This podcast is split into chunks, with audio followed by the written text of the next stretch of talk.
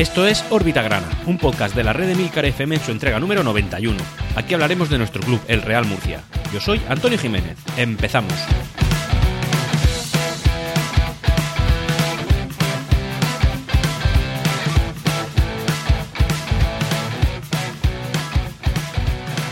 Y dos semanitas han pasado desde, desde la última entrega de Órbita Grana.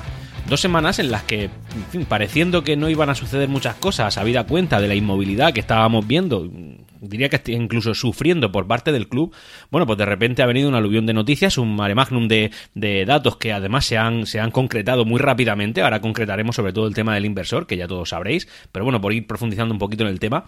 Y, eh, bueno, pues un club que ya no ha permanecido inmóvil. Sí que es verdad que no tenemos todavía un entrenador, pero sí que tenemos un director deportivo. Es una figura que, que yo he puesto en más de una ocasión y reconozco en duda que fuera una figura fundamental en, en, en, fin, pues en la categoría en la que estamos compitiendo, pero bueno, que al final el Real Murcia va a tener. Y además ha sido un nombre de cierto relumbrón, de, cierto, de cierta importancia, cierta trascendencia en el panorama futbolístico y que además tiene un currículum bastante potente habida cuenta de los resultados que ha ido cosechando, sobre todo en las últimas temporadas que ha competido en la Universidad Católica. Bueno, dicho esto, nos ponemos manos a la obra. Hace dos semanas, prácticamente en el momento inmediato posterior a la publicación de órbita grana, es decir, el lunes de hace dos semanas, bueno, pues se comenzó a hablar de repente, así como viniendo de la nada, de una posible entrada de un nuevo inversor con un capital importante. Se hablaban de cifras de medio millón de euros. Bueno, pues esas son un tipo de noticias que, como bien sabéis, se suelen dilatar en el tiempo, suelen ser complicadas, porque muchas veces salen pues contratiempos, cortapisas, problemas, eh, pues ahora sucede tal, ahora resulta que Tornel no le deja entrar, ahora parece que el inversor se echa para atrás, ahora parece que jurídicamente esto tiene problemas, bla, bla, bla, bla. Bueno, nada, nada más lejos de la realidad. Realmente esa misma semana se, puso, se supo quién, cuánto, cómo y se cerró la operación todo de golpe. Es decir, resulta que ahora el Real Murcia tiene un nuevo may accionista mayoritario. Eh, esto lo ha hecho evidentemente en forma de préstamos convertibles en los cuales, pues bueno, Agustín Ramos, eh, murciano de nacimiento, dueño de una empresa de fibra y móvil que opera en diferentes pueblos de la región de Murcia, que se llama Fibranet, y bueno, que hasta ahora era uno de los sustentos económicos del, del, Racing Murcia, club del que asegura en diferentes entrevistas que ya se ha desvinculado. Eh, bueno, pues es esta persona. Una persona que parece que está bastante ligada al fútbol, que le encanta, eh, que además invierte claramente por, por, por, lo que se ha visto y que además, eh, según él dice, pues se reconoce murcianista de, de, cuna, cosa que no tenemos por qué no creer. Es decir, al final un empresario tiene dinero y si lo quiere invertir en el deporte puede encontrar diferentes oportunidades, oportunidades como podría haber sido en su momento la del Racing Murcia y como es la del Real Murcia ahora. Él dice que uno de sus, eh, en fin, pues de sus objetivos sería y que le gustaría, que le agradaría y que es algo que lleva queriendo mucho tiempo, es la de ser presidente del Real Murcia. Así que, bueno, pues el hombre se ha destapado, ha dicho todo lo que ha pensado y la verdad es que, oye, pues está bien, es decir, al menos una persona que parece que en principio va de frente ha puesto una cantidad importante de dinero en una situación deportiva deplorable para, por parte del Real Murcia, societaria horrible, como bien sabemos, y encima con cierta inseguridad jurídica, habida cuenta de, del pleito que, te, que, el frente que se tiene abierto con Mauricio García de la Vega. Así que este hombre, o una de dos, o tiene bien estudiada la situación y conoce el futuro, porque ya sabéis que saber si la razón la tiene Mauricio o la tiene el Real Murcia es simplemente futurología a, día de hoy, prácticamente, o eh, simplemente ha decidido arriesgar su capital con un objetivo mayor en un futuro. Yo no sé si esto ilusiona o si da miedito, pero la verdad es que este hombre pues ha hecho cosas que nadie más ha hecho. Incluso diría, entre comillas, en un momento más difícil que, el que era cuando Tornel puso su propio dinero, el K-Business, ¿vale? Porque ahora este es el mayor el, accionista mayoritario del Real Murcia del, por encima de Tornel y del K-Business, pese a que lo que ha comprado técnicamente es un préstamo convertible y no acciones. Ahora, convertible en acciones en un futuro, evidentemente. Pero tenemos esa, como digo, inseguridad jurídica que acecha sobre, sobre el techo del Real Murcia en diferentes entrevistas que se le, se le, ha ido realizando en diferentes medios de comunicación, bueno, pues se le ha dicho la cantidad que ha puesto, lo ha dicho así con tranquilidad, en fin, de una manera muy abierta y muy transparente, y también ha dicho que, hombre, él está invirtiendo en un negocio y que no descarta que en un futuro, pues si, si se necesita y se dan las circunstancias, pues puede invertir más. Eh, así que, oye, pues estos son datos que son importantes y además es una persona que parece que ha venido a pecho descubierto, no como otros que venían prometiendo el oro y el moro, pero al final no acabaron poniendo nada. Y me estoy refiriendo pues a los anteriores, prácticamente a Mauricio, ¿no? Recordaréis a unos señores que se llamaban Galvez, que parece que ya eh, son parte del pasado enterrado del Real Murcia, y también Raúl Moro, pero bueno, este hombre la verdad es que antes de venir y decir y hacer, eh, ha cogido su medio millón de euros y lo ha puesto en el Real Murcia. Esa realidad está ahí y no podemos obviarla para nada.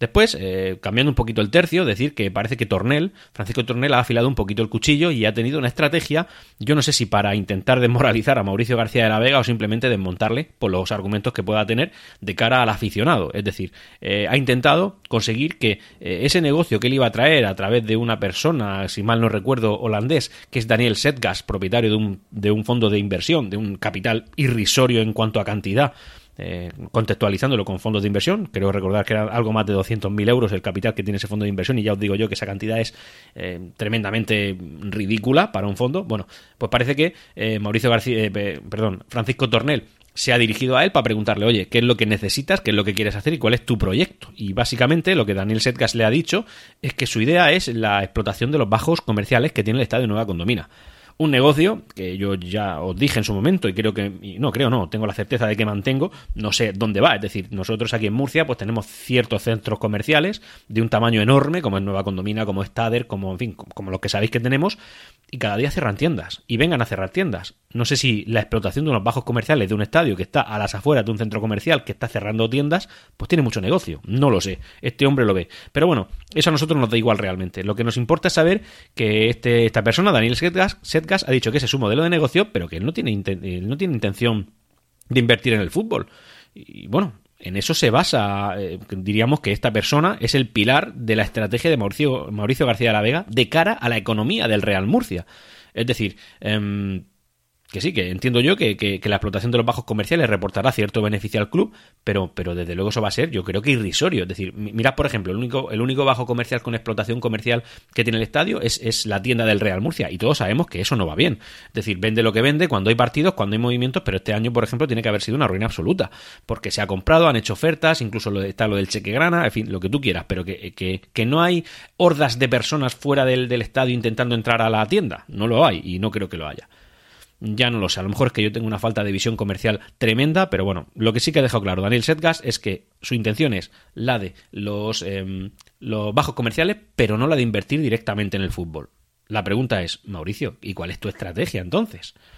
Evidentemente, Tornel le ha dicho que para la explotación de eso tiene que hablar con el ayuntamiento, porque el, estadio, pese a que tiene un uso exclusivo por parte del Real Murcia, no deja de ser un estadio eh, de, propiedad municipal, por tanto, propiedad del ayuntamiento y de todos nosotros, del real, del, fin, pues, del contribuyente murciano, y que tiene que hablar con el ayuntamiento, que entonces ya lo que tenga que hablar no tiene que hablarlo con él. Así que Tornel ha estado ahí rápido, creo yo, ha desmontado a uno, eh, ha visto que no hay mucho fondo en la estrategia que tiene y adelante, ya está que hablando un poquito de Tornel, pues bueno, creo que también hay que pegar un pequeño tirón de orejas desde nuestra humilde, humilde banqueta, ¿no? Como aficionado que somos, y es, por ejemplo, una rueda de prensa que se dio, y la verdad es que he hecho un pequeño tirón de orejas por ser suave realmente, y no solo a Tornel, sino a toda la directiva, ¿vale? Y es la del tema de, de, una rueda de prensa que dieron, pues eh, prácticamente en la presentación de, del nuevo director deportivo, del cual ahora hablaremos, en la que claramente no, no es que, bueno, sabréis que yo muchas veces digo, mantengo y creo que me puedo reafirmar ahora en que la estrategia en redes sociales del Real Murcia es eh, deplorable, es simplemente un solar de, donde no hay nada que sacar y, que cada vez va peor. Eh, cada vez hay muchos equipos de mucha menor envergadura que nos pasan en número de seguidores, en número de interacciones, en todo lo que tú quieras, ¿vale? Y eso es mm, puramente, bueno, evidentemente aparte de la trayectoria deportiva, pues es claramente una nefasta gestión eh, social. La polémica de estos últimos días y también una cosa que yo manifesté en el Obrita Gran anterior es el tema de, de, bueno, pues que no se reconociera o se pidiera perdón a la afición o, se, se, hiciera siquiera una mención al descenso que hemos sufrido. Y es que en esa rueda de prensa la directiva lo que dijo es que ¿descenso? ¿Qué descenso? Si no hemos sufrido ningún descenso. Si nosotros estamos donde estábamos. La cosa es que se nos ha creado una categoría por encima.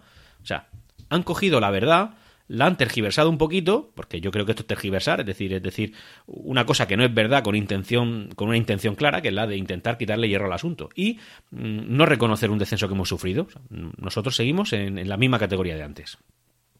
Subir a la primera federación habría sido un ascenso. Bueno, claro, cuando el objetivo a inicio de temporada sería un doble ascenso de golpe, ¿no? Sería a segunda división, luego el segundo objetivo habría sido la primera federación y esto habría sido, pues digamos, la tercera peor, la, segunda peor opción posible, ¿no? Porque la siguiente habría sido competir en tercera federación. Pero en cualquier caso, no es que en las redes sociales no se pidiera perdón ni se negase eh, el, tema del descenso, es que el club no lo reconoce La directiva no dice que hayamos sufrido un descenso. No, no, no, ha habido un problema, no ha pasado nada. Si esto es lo que hay. Era lo que esperábamos. Hombre, me parece, y con todo, eh, en fin, con todo mi respeto, que esto es un descaro muy grande, negar la mayor. Y, ya está, y olvidarse de eso y a otra cosa mariposa. No, hombre, no.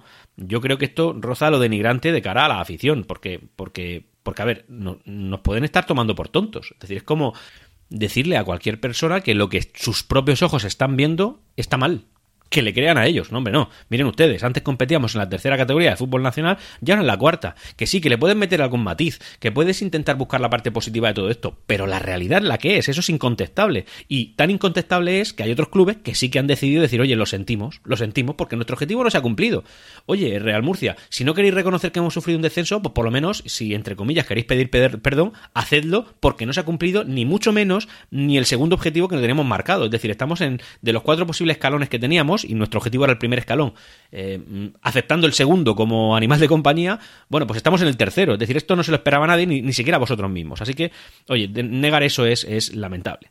Y luego el tema, centrándonos un poquito más en la gestión de redes sociales, bueno, podréis entrar ahora a la cuenta del Real Murcia en Twitter, Real Murcia CFSAD, como todos sabéis, porque todos lo seguís, y si no tenéis que hacerlo, que decir, es decir, el motivo de nuestra existencia es ese, el Real Murcia, así que seguid esa cuenta, por favor.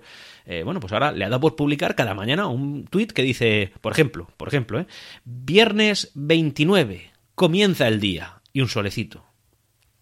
Pero ¿puede haber algo más intrascendente que eso?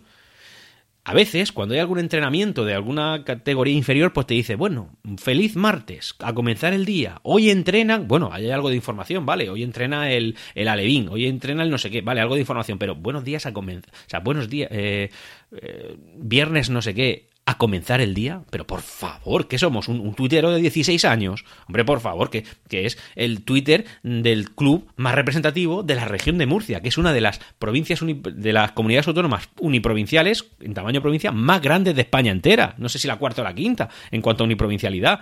Y nosotros somos los representantes futbolísticos de ellos, por mucho que otros quieran ver otra cosa, pero la realidad es la que es, es decir, el número de aficionados, ¿vale? Eh, ese Twitter me parece ya que suena un poco ridículo. Yo no digo que contraten a un social media profesional que se dedique al marketing digital y tal. No, no, no. Hombre, por favor, alguien que maneje un poquito redes sociales. alguien que cada vez que publique algo, publique algo de información. Aprovecha ese comenzamos el martes con un una información nueva, con un dato curioso sobre el Real Murcia, con una imagen que algo que no sé, no la misma imagen del estadio continuamente, que es lo que publica. Hombre, por favor, un poquito de cuidado en, esa parcela, ¿vale? Que esa es la ventana que tiene la afición para ver lo que pasa en el Real Murcia de manera oficial. Me parece que descuidar eso es un, error garrafal, pero es que se reafirman en su error día tras día, que es lo que me, escuece, ¿no? Tú puedes ver un error y decir, bueno, es algo circunstancial, es algo que van a arreglar, es algo que están mirando porque quieren cambiar. No, no, no. Todos los días un nuevo tweet de comenzamos el día. No sé qué decir más. En fin, ya está. Esto es lo que pienso, pienso del tema de las gestiones en redes sociales que se está llevando. Y ahora ya, para ir terminando con la parte social, decir que, bueno, la necesidad imperiosa que tiene el Real Murcia al final, al fin y al cabo, de, recaudar el máximo número de euros posible, bueno, pues sale el tema de los conciertos de verano, que es algo recurrente, que evidentemente en el año 2020, pues no se pudo, no se pudo concretar por el tema de la pandemia mundial. Esto ya está, entre comillas, escampando un poco, la gente empieza a subir, bueno, sube la tasa de vacunación, sube, baja mucho la incidencia general a 15 y a 7 días, eh, al final, pues las restricciones también se van suavizando, y al final se estima que para, el, para este verano, en el estadio Enrique Roca, pues van a hacer entre 7 y 8 conciertos, pues en fin, entiendo yo que de, pues de grupos populares de hoy en día, ¿vale? Yo tengo 36 años, soy una persona mayor, y estas cosas no van conmigo.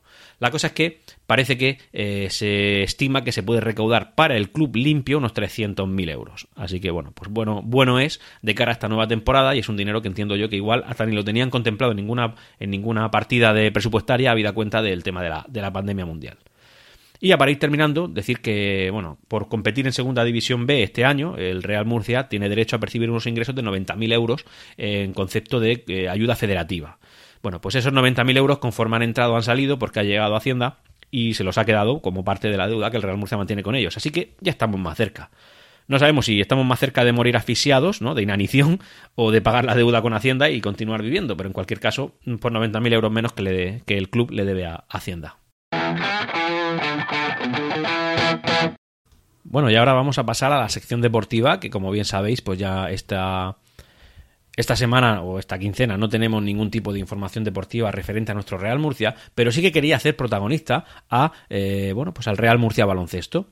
El Real, Murcia, Baloncesto, como sabéis, es una sección deportiva del club que se creó, bueno, realmente ese, ese convenio ¿no? de colaboración entre el club de fútbol y el club de baloncesto lo creó, se creó en la época de Raúl Moro en el cual pues un club que estaba compitiendo en eh, categoría EVA y que había ascendido a División de Plata y que se llamaba Club Baloncesto Mirtea, eh, bueno, pues eh, consiguió un acuerdo de colaboración y pasó a llamarse Real Murcia Baloncesto, retomando así pues una sección deportiva del club que en los años 70 ya tuvimos pero que desapareció y eh, que hasta el día de hoy sigue siendo el Real Murcia Baloncesto, ¿vale? Para mí es el club de baloncesto que, con el que me siento más identificado por supuesto, porque luce mi escudo, luce mi, mi, mi nombre, luce mi, mis colores y además me siento representado cuando, cuando sale a competir suena el himno del Real Murcia y eh, la gente grita Real Murcia cuando está en ese, en ese campo.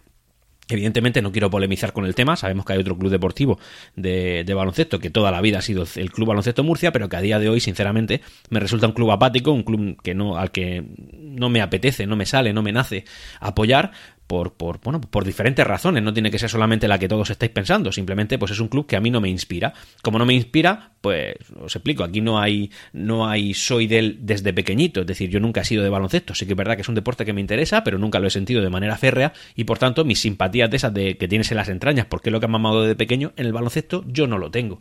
En el baloncesto lo que tengo es un club que miro, veo su escudo y me llama la atención, me encantan sus colores, me encanta su, su nombre, me encanta cómo representa nuestro club, porque lo está haciendo no de una manera muy digna, sino que digamos que podría ser parte de la luz que hoy en día el murcianismo desprende, ¿vale? Por, los resultados que está teniendo. Y por otro lado, veo a otro club que tiene un escudo que a mí no me llama la atención, unos colores que no me resultan simpáticos, no me representan, y en la vida yo he apoyado un club que viste de azul, que sean los colores, simplemente es que no, no veo, no veo feeling, ¿no? No, no, me siento atraído hacia ese, a ese, ese escudo. Y tampoco me siento mm, representado por el tipo de eh, club que se, en el que se ha convertido. Ya está. Eso no, no va más allá. Creo que, que todos podemos entender que la fidelidad eterna hacia un club que no mamado desde pequeñito, pues no existe.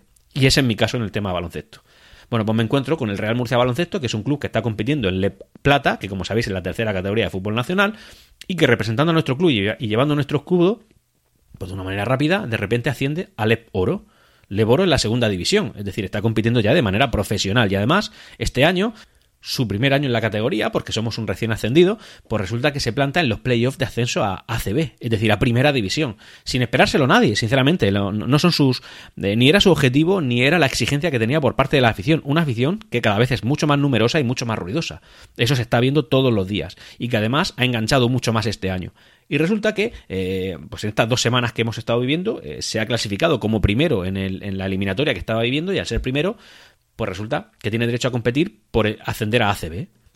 Y habiéndose ganado ese derecho, pues resulta que tiene que competir contra el equipo más feroz de toda la categoría, que es el Granada, un equipo eh, habitual en ACB, que a veces desciende, a veces asciende y tal. Y tenía que jugar una eliminatoria tres partidos, al mejor de, al mejor de tres.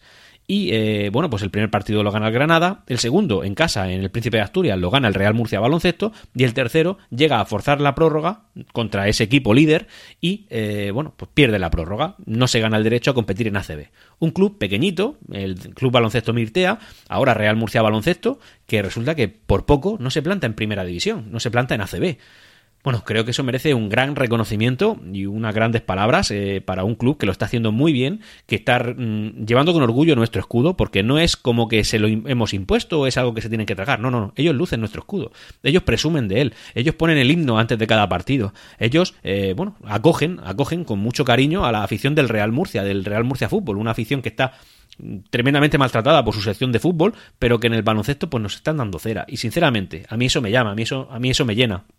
Creo que este club tendría que tener más reconocimiento del que tiene y desde aquí un pequeño homenaje desde órbita grana un podcast que, como bien sabéis, es mm, exclusivamente murcianista y en el que el Real Murcia Baloncesto ya tiene su cabida, su cabida y, por supuesto, su mención siempre que siempre que merezca, siempre que haya que hablar de ellos, se hablará con desde el cariño y como algo nuestro, ¿vale? El Real Murcia Baloncesto ah, es uno de los nuestros. Bueno, vamos a ir cambiando un poquito de tema. Eh, hablando, como digo, un poco de deporte, que al final a eso hemos venido, decir que el Real Murcia eh, hace una semana y pico fichó a Manolo Molina. Es un director deportivo. A mí me llama la atención porque, como ya he dicho en la entradilla del podcast, pues bueno, no me esperaba que a la altura, que, a la altura de la competición en la que estamos, no a la altura en cuanto al tiempo, sino a la, a la categoría en la que estamos militando, bueno, pues un club no tiene por qué tener director deportivo. De hecho, eh, a estos niveles lo normal es que esa acción la absorba el propio entrenador, ¿vale? Un entrenador que aún no tenemos, pero sí tenemos director deportivo, contra, contra mi propio pronóstico. Eh, yo no tenía claro que esto fuera algo, un puesto fundamental en esta categoría. Evidentemente es algo que, en teoría, nos tiene que dar un mayor rendimiento, porque al final estás fichando a un profesional de la dirección deportiva, cosa que no siempre los entrenadores lo son, porque los entrenadores al final a lo, que se dedican es a intentar moldear eh, las herramientas que un director deportivo les da pero eh, bueno, pues como sabéis en categorías pequeñas pues al final hay que economizar e intentar eh, ahorrarte un sueldo. En este caso el Real Murcia no lo ha hecho, decisión que me parece correcta, habida cuenta que nuestras pretensiones son las de intentar eh, quemarnos con la segunda división federación y salir de ahí despavoridos hacia la primera división federación para el año que viene. Así que se ficha a Manolo Molina, que viene procedente de la Universidad Católica y es un director deportivo acostumbrado a moverse en el barro de categorías inferiores y por supuesto menos populares.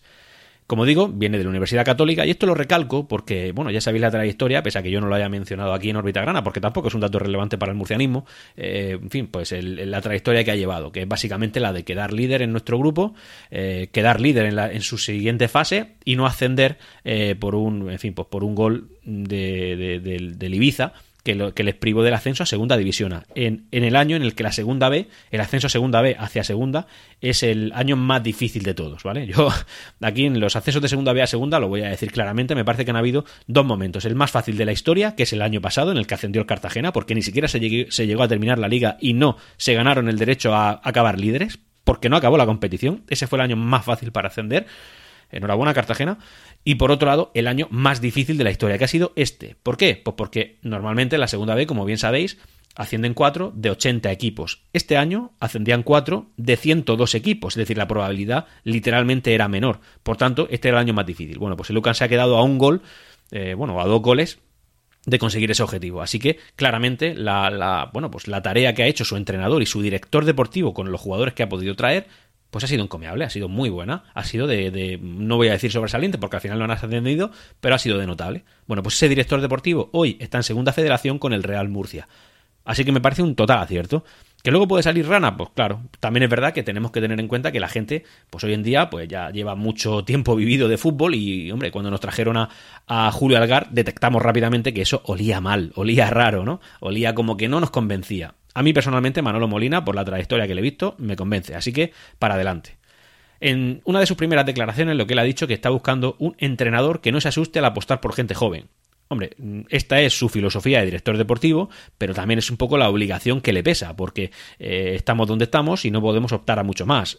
Evidentemente, en su pericia está el que esa gente joven, barata y que cobre poco, sean diferenciadores respecto a la otra gente joven que fichará el resto de equipos de Segunda Federación, ¿no?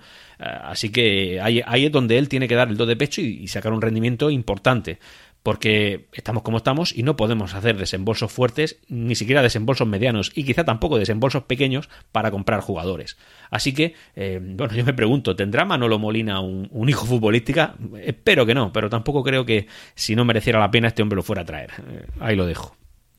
A todo esto, eh, hablando ya del tema entrenador, que han sonado varios, pues bueno, empezó con un pequeño run run hace dos semanas, a principio de hace dos semanas, de que Sandroni iba a abandonar el Yeclano Deportivo. Un pequeño run run que empezó a ser un gran run run y acabó siendo un, eh, un comunicado oficial por parte del Yeclano. A la vez que sonaba eso, pues se decía, oye, es que esto es un, movimiento de Sandroni hecho con el claro objetivo de acabar en otro club, un club que le lleva pretendiendo ya pues varios, en fin, pues, en diferentes periodos, varias veces, y que quizá este año se lo traiga. Y ese club es el Real Murcia. Eh, no podemos olvidar que Sandroni era el segundo candidato, acabó siendo el segundo candidato cuando el Real Murcia buscaba entrenador hace, hace tres temporadas, que acabó imponiéndose Adrián Hernández. Así que, en fin, Sandroni es un entrenador que a mí también me convencería, porque de un Yeclano en tercera división, mm, creó un Yeclano eh, en playoff el año pasado. Es verdad que este año las cosas le han ido peor, pero también es verdad que es que el, Yeclano, pues, hombre, económicamente tiene la fuerza que tiene, ¿no? Es un club pequeño, es un club que, no tiene mucha capacidad de, de, atracción de cara a jugadores que busquen destinos atractivos. Em, también ha sonado Mario Simón, que por lo visto es el entrenador del Albacete B. Mm, lo desconozco totalmente, pero bueno, están sonando ya. Estamos en el carrusel, ¿no? Pero el que suena con más fuerza es Androni. Y la verdad es que sería, yo creo, una, una, guindita a un pastel de un buen fichaje de director deportivo. Un director deportivo solvente, claramente ha demostrado que su tarea es buena y un buen entrenador. Que yo creo que la suma de eh, la pericia de un director deportivo que sabe moverse en el barro y un entrenador que se ha movido en el barro eh, puede dar como resultado pues una plantilla competitiva. Eh, competitiva para Segunda División Federación, evidentemente contextualizándolo todo. Manolo, eh, o sea, el director deportivo, ya ha dicho que sería un suicidio para el Real Murcia una estampida masiva de jugadores y que tendrá y que intentará retener a todos los que a su juicio más valgan la pena. Pues sí, esto entra dentro de la lógica, dentro de la mente fría, cosa que a mí no me ha sucedido en alguna ocasión, como, como bien sabéis, pero sí que es verdad que entra dentro de, lo normal. Además, eh, me tranquiliza porque también han habido ciertas salidas que me parecen que están eh, dentro de la, de la, en fin, de la idea que, que tenemos para un futuro Real Murcia. Salidas como son las de Toril, oye, lo puedes idolatrar, te puede gustar lo que ha hecho, pero como dije en su día, en un país de ciegos el tuerto es el rey, bueno, pues Toril era el tuerto, es decir, no eh, destacó porque los demás eran incapaces de destacar, pero tampoco Toril tenía, en fin, el nivel que se esperaba del Real Murcia. A la vista, a la vista está. Segura, vale, adiós. Champán, pues es un, es un, sí que es verdad que es un portero que se va, habiendo mejorado un poquito lo que había, pero es que lo que había era, era complicado. Por otro lado, también se ha ido Geray, adiós, y Tom Ripoll. La pregunta es quién es Tom Ripoll. con perdón, con todo mi respeto, Tom Ripoll vino en el mercado de invierno, no ha hecho prácticamente nada. Bueno, pues estos están fuera. El que sí que se va y que parece que puede escocernos un poquito, no, no de cara al rendimiento deportivo, porque el hombre pues ya está un poco mayor, pero, pero sí nos va a doler en, la patata, ¿no? Porque es un jugador que nos ha dado mucho y que en su momento ha sido muy ha sido clave, ha sido decisivo y es Víctor Curto. No parece que vaya a renovar y se va a despedir del club en silencio, y, o sea, simplemente va a pasar de una temporada en la que estaba compitiendo y en la que no ha tenido prácticamente minutos, ha tenido muy poquitos, como bien sabéis, a una nueva temporada en la que Víctor Curto no está. No va a tener una despedida seguramente como se merece, es uno de los jugadores que sí me puede doler que se vaya, pero entiende, entiendo que deportivamente es lo que corresponde. Gracias, Víctor Curto. Y hasta aquí la información que el Real Murcia ha ido desprendiendo. Em, antes de ir terminando con órbita grana esta semana, dar un par de datos que a mí me han llamado la atención. El primero es una curiosidad, y es que el día 21 de mayo, hace, hace 10 días desde la publicación de este podcast, se cumplieron 93 años, es decir, fue en 1928, de que el primer partido del, del primer partido del Real Murcia que se ha jugado fuera de las fronteras españolas, en toda su historia, desde su fundación y este fue el primero. Fue ante el Gibraltar, donde ganamos eh, por 2 a 0. Este dato no, lo he encontrado por Twitter gracias a la cuenta arroba número grana, la cual os he recomendado muchas veces y no voy a dejar de hacerlo porque aporta datos históricos que creo que son curiosidades muy interesantes y que, y que oye, no está de mal saber para conocer bien a tu club y saber qué es lo que, en fin, de dónde venimos para saber a dónde vamos. Y para ir terminando, decir que bueno, nuestro gran, eh, nuestro gran jugador, para mí es parte viva de la historia y me parece que es una de las más importantes que hemos tenido en los últimos 30 años, es José Luis Aciari. Y es que este gran jugador nuestro, que también ha sido entrenador en, no muchos partidos, no sé si fueron dos, tres o cuatro, eh, en un playoff, en el cual, pues bueno, cometimos prácticamente un suicidio cuando lo pusimos, porque al pobre hombre fue una encerrona, ha pasado ya por varios equipos, como lo puede ser el, el Guadalajara y tal, resulta que vuelve a la ciudad de Murcia. Pero en este caso, bueno, a la ciudad, a la región de Murcia, ¿no? Porque creo que, que, el Racing Murcia está en Torre Pacheco jugando. En cualquier caso, decir que ahora es su entrenador. Eh, es el entrenador de este equipo, un equipo que ya no tiene a su mayor, eh, a su mayor partner económico, porque es nuestro mayor partner económico ahora. Y eh, bueno, pues lo ha fichado. Una foto, la verdad es que muy curiosa, ¿no? desde el parking del, centro comercial o centro de ocio Zigzag, que publicó Piannello, que es el, entiendo que el manager general de este club, del Racing Murcia. Y bueno, pues esta persona, este, entre, este gran jugador y parte de la historia murcianista, ahora es entrenador del Racing Murcia. En redes sociales, evidentemente, se le ha criticado, se le ha dicho. Hombre, yo creo que la gente que critica a Ciari por, por, buscarse la vida en cualquier club es gente que le falta a lo mejor un poco de recorrido, ¿no? Un poquito de experiencia en la vida para saber que esta final es un jugador, es una persona profesional que vive del fútbol y que tiene que estar buscando bueno, pues su propio sustento y resulta que ese sustento lo ha encontrado en el Racing Murcia. Así que, oye, Aciari, que te vaya lo mejor posible, que hayas negociado un gran contrato y que puedas estar viviendo de esto. Recordar, para los que han sido críticos con este jugador, que es el extranjero que más partidos ha jugado con nuestro club, con el Real Murcia, que ha vivido con nosotros dos ascensos a primera división y que eh, fue un jugador que estuvo defendiendo eh, al Real Murcia en la sede de la Liga de Fútbol Profesional cuando vivimos eh, aquel injustísimo descenso mm, perpetrado por Tebas y que al final dio con nosotros en, en Segunda División B. Este es el entrenador del Racing Murcia al que tantos han criticado. Este es nuestro y gran José Luis Aciari. Eh, decirlo para los que no se acuerdan de todos estos datos y que lo han criticado porque el hombre ha decidido aceptar un contrato del Racing Murcia. Para que veáis lo que, como para mí lo que es Aciari, para mí creo que para, para una inmensísima gran mayoría de la parte de la parroquia murcianista, os explico. Si, si Aciari lo fichara a la vez el Universidad Católica, el Cartagena, el FC de Tercera, el Racing Murcia, el Ciudad de Murcia y yo qué sé, cualquier otro, si lo ficharan a la vez, Aciari seguiría siendo parte viva de la historia buena del Real Murcia. Hasta aquí esta entrega de Órbita Grana. Puedes ponerte en contacto conmigo a través de Twitter en arroba Órbita Grana. Hasta la próxima. Siempre Real Murcia.